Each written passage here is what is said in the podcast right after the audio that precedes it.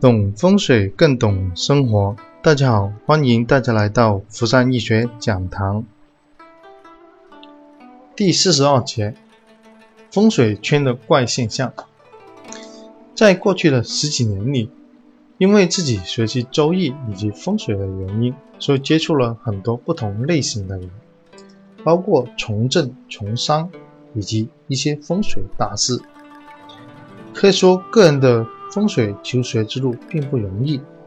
每一步都靠时间和经验积累起来。而这其中，我又发现风水有些怪现象。目前在传承风水这个问题上，主要有分三个学派，我把它定义为：第一，学术派；第二，实战派；第三，江湖派。所谓的学术派，一般指的是大学里的教授跟老师，因为他们对周易以及风水一些古典研究的非常的透彻，甚至些古文古语都可以很精通。所以这些老师在教授在演讲风水的时候，通常都是引经据典而滔滔不绝，而且很容易跟国学打成一片，经常会办一些国学风水。类型的讲座或者研讨会，如果这个教授比较出名的话呢，还会受到一些企业甚至咨询公司邀请他们去讲课，特别是一些 EMBA 学院的话呢，都非常的受欢迎。所以对学术派而言，它对风水的传承起到很大的作用。通常这个学术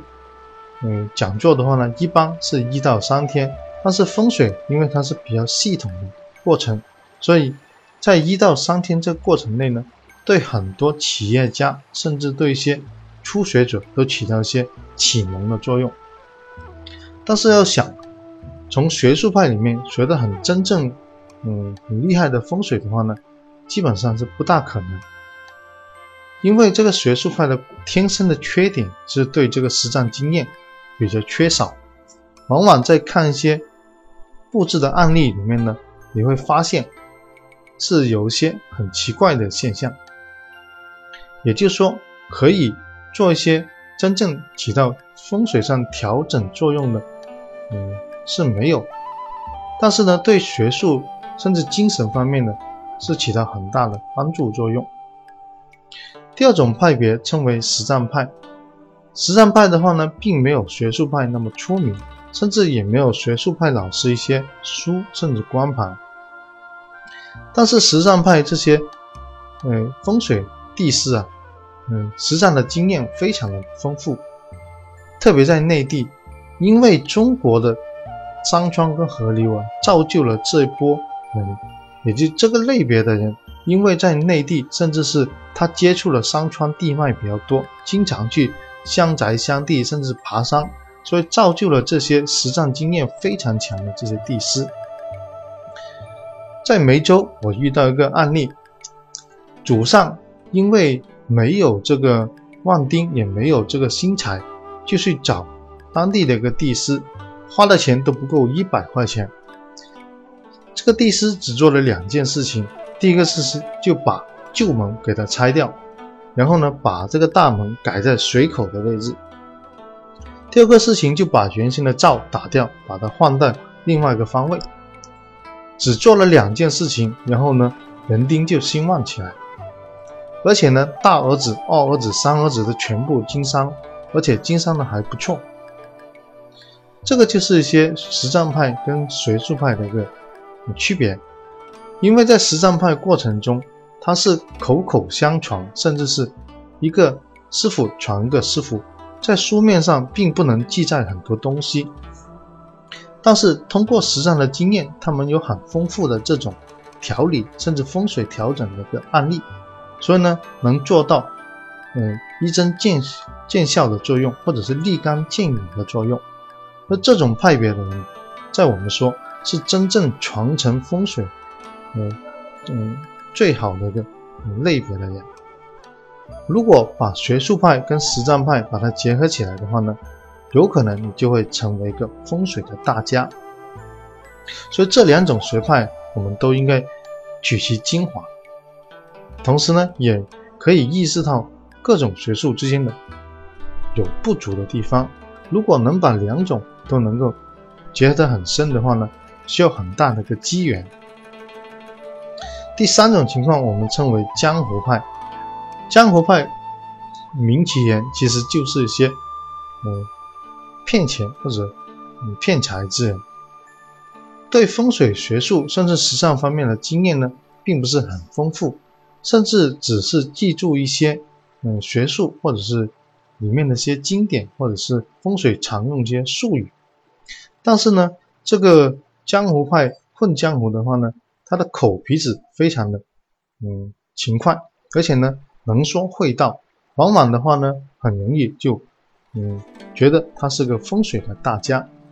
其实真正很厉害的风水师都不是很出名，只是实战经验非常的丰富，他能够一针见血的把你们问题说出来。而这种江湖派的人，嗯，曾经也遇到过一个很可笑的一个问题，就有个客户，他甚至把那个房子卖掉，卖了十几万，能够嗯找这个人拜师，因为我们也提示过，说行内看门道。行外的话，一般是看热闹，所以哪个人有没有一些真材实料，叫真正行内的人一看，其实就明白。所以江湖派的人呢，一般如果你你接触这个人，他比较能说会道的话呢，建议你还是小心一点，因为江湖派通常都是混日子、骗财，甚至骗色为主。所以这个圈子里面呢，如果把它分为几个。学术派跟实战派是最可取的，真正传承这个风水真脉的话呢，也只有这个实战派。而江湖派的话呢，有可能你会遇到一些很难说会道的人，但是呢，这类人的话呢，建议你还是小心。为什么在这里会讲讲我们这个圈子的怪现象？因为我发现有些学员通过学习之后呢，就可能会比较膨胀。真正做风水学术的话呢，还是要实实实在在来做，一个案例一个案例来总结他的经验，并不是说哪个人嗯三天五天就能够把你你教的很厉害，这个基本上是没有。所以在这里也提醒各位听众或者是网友，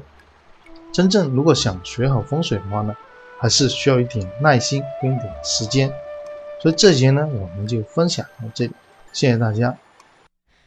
下雨天了怎么办？我好想你，不敢打给你，我找不到原因。为什么失眠的声音变得好熟悉？沉默的场景，做你陪我等雨。